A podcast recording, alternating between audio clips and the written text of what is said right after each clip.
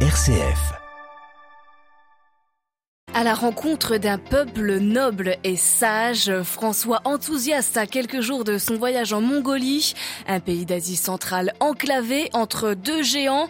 Alors quelles sont les spécificités du modèle mongol? C'est le sujet de notre dossier en fin de journal. Le pape François qui a récité hier la prière de l'Angélus place Saint-Pierre, rappelant, nous l'entendrons, que le Christ est un protagoniste du temps présent. 60 ans après le discours historique de Martin Luther King, racisme toujours enraciné dans la société américaine. Reportage à suivre. Et puis dans ce journal, nous irons au Brésil, frappé par la canicule en plein hiver. Et enfin au Zimbabwe, la, contestation, monte après les résultats contestés de la présidentielle. Radio Vatican, le journal, Marine Henriot. Bonjour, je serai en Mongolie comme un frère pour tous. L'engouement du pape François avant son départ jeudi en fin de journée pour la Mongolie. Un voyage tant désiré, a-t-il dit hier après la prière de l'Angélus, pour aller, je cite, embrasser une église vivante et rencontrer un peuple noble et sage. Le pape sera donc en Mongolie de jeudi à lundi prochain. C'est la première fois qu'un souverain pontife foulera le sol mongol. Et avant de se réjouir pour ce voyage c'est sous le soleil écrasant de Rome que François a récité la prière de l'Angélus avec une invitation ne pas considérer le Christ comme un personnage de l'histoire, mais bien comme un protagonisme du temps présent. La suite avec Marie-Jo Mondo. Non vuole essere un protagonista della storia, ma si Jésus était un personnage du passé, de l'histoire, il serait simplement le beau souvenir d'une époque révolue, a expliqué François. C'est précisément pour cela qu'il faut le considérer non pas comme un prophète lointain, mais comme le Dieu du présent. Ainsi ancré dans le temps présent, Jésus peut être aux côtés de chacun à continuer le pape, heureux de nous accompagner sur les sentiers les plus difficiles et les montées les plus inaccessibles et d'aider à gravir les sommets de la vie chrétienne.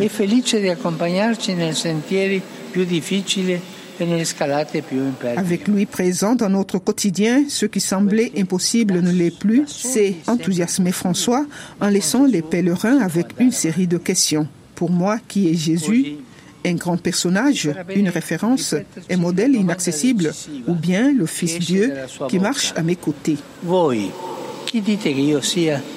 Marie-Jo Mondo et les détails sont bien sûr à retrouver sur notre site internet, la page en français de www.vaticannews.va et nous reviendrons sur ce voyage apostolique exceptionnel qui se profile dans notre dossier en fin de journal. Aux États-Unis, c'était il y a 60 ans, le 28 août 1963, des centaines de milliers de personnes défilaient à Washington en faveur des droits civiques.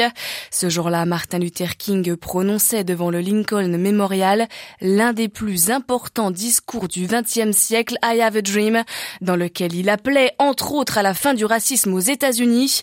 Un rêve aujourd'hui encore loin d'être réalisé dans un pays qui reste miné par les inégalités au détriment des minorités et notamment des Afro-Américains. À New York, Loïc Laurie. Devant une église baptiste de Harlem, un chœur récolte des dons à l'ombre d'un chapiteau de plastique. De l'autre côté de la rue, Karen vend des t-shirts. Le rêve de King, dit-elle. Ce n'est pas encore tout à fait ça. Je subis encore du racisme, mais c'est dissimulé. À l'époque, on vous jetait ça à la figure. Désormais, c'est caché, mais c'est toujours là. Un racisme enraciné et des inégalités persistantes, notamment économiques, qui ont poussé depuis 20 ans jusqu'à jusqu'à 200 000 Afro-Américains à quitter New York et ses prix insensés. Je me prépare à partir, ça fait presque 45 ans que je suis ici et tout part dans le loyer. Mais sans toi, pas de travail. C'est comme des dominos. S'il vous en manque un, ça affecte tout le reste. Il y a encore du chemin, acquiesce Lucille qui sort de l'église, mais remercions tout de même le docteur King. Je me souviens que lorsque nous prenions le bus, nous devions nous asseoir à l'arrière. On ne doit plus aller dans des toilettes séparés, ça finira par aller mieux. Samedi, alors que des milliers de personnes marchaient à Washington en mémoire de King, un homme blanc, mu par la haine raciale, abattait trois personnes noires en Floride. Un reportage de Loïc Loury. Toujours aux États-Unis, on attend la date du procès fédéral de l'ancien président Donald Trump pour ses tentatives d'inverser le résultat de l'élection de 2020. Le milliardaire qui estime que ces tracas judiciaires ne sont que le résultat de l'administration de Joe Biden. La canicule en plein hiver au Brésil. Dans plusieurs régions, les températures frôlent les 40 degrés. Les températures moyennes de saison se situent normalement entre 18 et 22. Le reportage à Rio de Janeiro de Sarah Cozzolino. Assis devant les ventilateurs d'une pharmacie, André a du mal à se rafraîchir alors que le thermomètre affiche 35 degrés en cet après-midi d'hiver. Il vend des habits sur le trottoir. Je travaille dans la rue depuis que j'ai 7 ans. Je m'adapte mieux quand il fait froid. Mais là, cette chaleur me fait du mal. Ma tension baisse. C'est de plus en plus insupportable. C'est vraiment difficile à vivre. Face à ces températures, les cariocas s'inquiètent de l'été qui les attend car cet hiver est chaud mais sec avec des taux d'humidité inférieurs à 30%, ce qui est rare dans ce pays tropical, rappelle Lucia. C'est horrible et on remarque que chaque année, c'est pire. C'est toujours plus sec et on le ressent dans les yeux, sur la peau. C'est difficile. Alors pour réussir à dormir, certains ont déjà commencé à allumer leur ventilateur comme Eddie. Cette année, nous n'avons pas eu d'hiver, nous sommes directement passés à l'été et les factures d'électricité triplent quand l'été arrive. Mais en réalité, le coupable de tout ça, c'est l'homme qui détruit la nature, les arbres, les rivières. Dans quelques jours, une arrivée de courants d'air froid doit faire basculer les températures et les alertes tempêtes devraient être déclenchées à Rio et dans la région. À Rio de Janeiro, Sarah Cozzolino pour Radio Vatican. Après des expertises, le comité d'enquête russe confirme officiellement la mort du patron de Wagner, Evgeny Prigogine, mercredi dernier dans un crash d'avion qui suscite des soupçons. Son bras droit, Dmitri Utkin, était également dans l'appareil. Les enquêteurs russes, en revanche, n'ont rien précisé sur les raisons du crash. Le géant saoudien du pétrole Aramco, interpellé par les Nations Unies. Selon l'ONU, les activités d'Aramco sont contraires aux engagements de l'accord de Paris qui vise à limiter la hausse des températures à 1,5 degré. Accord pourtant signé par l'Arabie saoudite, mais Aramco continue, dénonce l'ONU, d'explorer de nouvelles réserves de gaz et de pétrole. Les combustibles fossiles sont responsables de plus de 75% des émissions mondiales de gaz à effet de serre et plus de la moitié de ces émissions sont attribuées à 25 entreprises du secteur.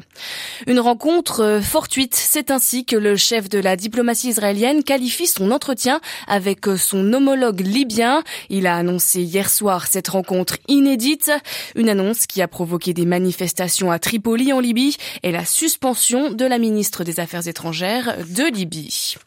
Le Zimbabwe sous tension. Le président sortant Emerson Mnangagwa est réélu avec 52,6% des voix selon les chiffres officiels. À 80 ans, il s'apprête à réaliser un deuxième mandat et à perpétrer 40 de pouvoir de la ZANU-PF, le parti de Robert Mugabe. L'opposition rejette les résultats. Les observateurs internationaux remettent en cause la régularité du scrutin. À Johannesburg, Gabriel Porometo. Un résultat annoncé dimanche matin qui n'a pas surpris les Zimbabwéens. Selon les informations officielles, le président sortant Emerson Mnangagwa a gagné les élections présidentielles avec plus de 52% des suffrages, tandis que son opposant Nelson Chamisa en a obtenu 44%. Des élections dont le dysfonctionnement a été dénoncé par les observateurs internationaux de l'Union européenne et des pays du Commonwealth. Parmi les irrégularités, des électeurs intimidés ou des personnes introuvables sur les listes à cause d'un découpage des circonscriptions bancales lors des deux journées de vote la semaine dernière. Depuis l'annonce des résultats, l'opposition s'est autodéclarée gagnante et conteste la version officielle. De son côté, le président zimbabwéen a mis en garde les organisations internationales concernant les critiques au déroulement des élections.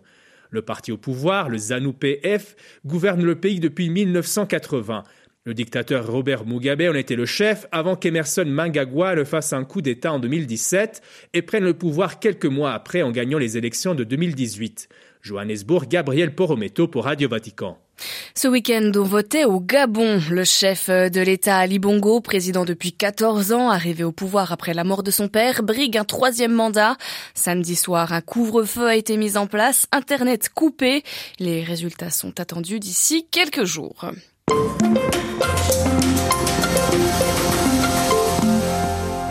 Je vous le disais, en début de journal, euh, François s'envole jeudi pour la Mongolie. Cela sera son 43e voyage apostolique et c'est la première fois qu'un pape va poser le pied sur ce territoire immense, grand comme trois fois la France, un pays d'Asie centrale souvent dans l'ombre de ses deux grands voisins, la Chine et la Russie.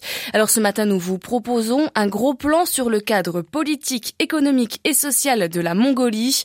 De 1924 à 1992, la République populaire mongole a été un État satellite de l'Union soviétique. Depuis son indépendance, la Mongolie a connu une forte transformation caractérisée par une alternance politique qui tranche avec ses voisins d'Asie centrale ou orientale, marquée par l'autoritarisme. Et ces dernières années, la Mongolie et ses richesses naturelles attirent les regards de la communauté internationale. Éclairage sur la spécificité de ce modèle mongol avec Antoine Maire de la Fondation pour la recherche stratégique.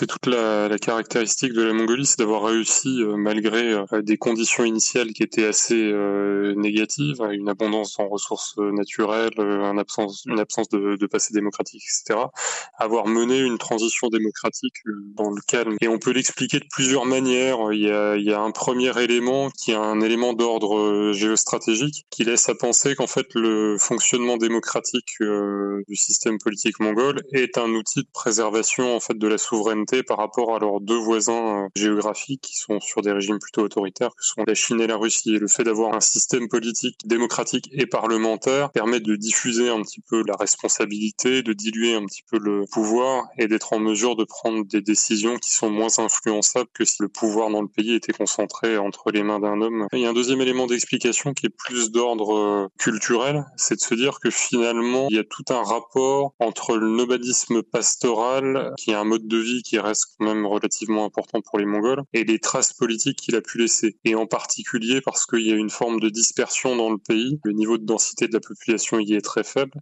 et donc ce niveau de densité euh, faible fait que pour que les décisions soient prises et appliquées, il est nécessaire qu'elles soient partagées par le plus grand nombre. La Mongolie est un pays d'immense richesse naturelle. Il y a beaucoup de charbon, il y a beaucoup de pétrole, il y a beaucoup de terres rares. Comment euh, Ulaanbaatar aujourd'hui euh, s'insère dans, dans, le jeu international? Comment euh, la Mongolie justement essaye notamment de, de, sortir de sa dépendance de ces deux grands voisins que sont la Chine et la Russie? C'est toute la, la, stratégie mongole à la fin des années 90 parce que pendant la, la majorité du XXe siècle, la, la stratégie de sécurité et de développement économique mongole reposait sur un alignement avec l'Union soviétique.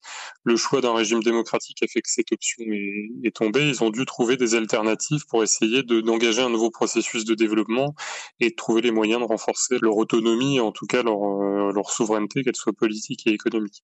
Et dans ce contexte, le, secteur minier est rapidement apparu comme le seul euh, élément de valorisation euh, directe en fait d'un potentiel économique mongol. Ils ont fait le choix d'ouvrir le pays aux investisseurs étrangers pour essayer de trouver de nouveaux gisements euh, et de nouvelles sources de revenus à terme pour les autorités mongoles. Ils essaient de jouer finalement de cette euh, attraction en développant ce qu'ils appellent la politique de troisième voisin, c'est-à-dire d'utiliser ces ressources minérales pour essayer d'attirer d'autres investisseurs hein, sur le développement de nos ressources naturelles et en particulier des investisseurs issus des, des troisièmes voisins qui sont des pays démocratiques et développés, qui sont susceptibles d'élargir en quelque sorte les marges de manœuvre des autorités mongoles face à leurs deux voisins. Qu'est-ce que l'on peut dire aujourd'hui de, de, la société civile euh, mongole? À quoi ressemble-t-elle? Euh, Est-ce qu'elle est dynamique? Euh, Est-ce qu'elle est encore euh, embryonnaire? Elle est assez dynamique. Hein. Il y a beaucoup de ONG qui se sont constituées dans le pays. Il y a des mouvements politiques qui sont relativement nombreux et diversifiés, des associations qui se structurent en fonction de différentes euh, causes.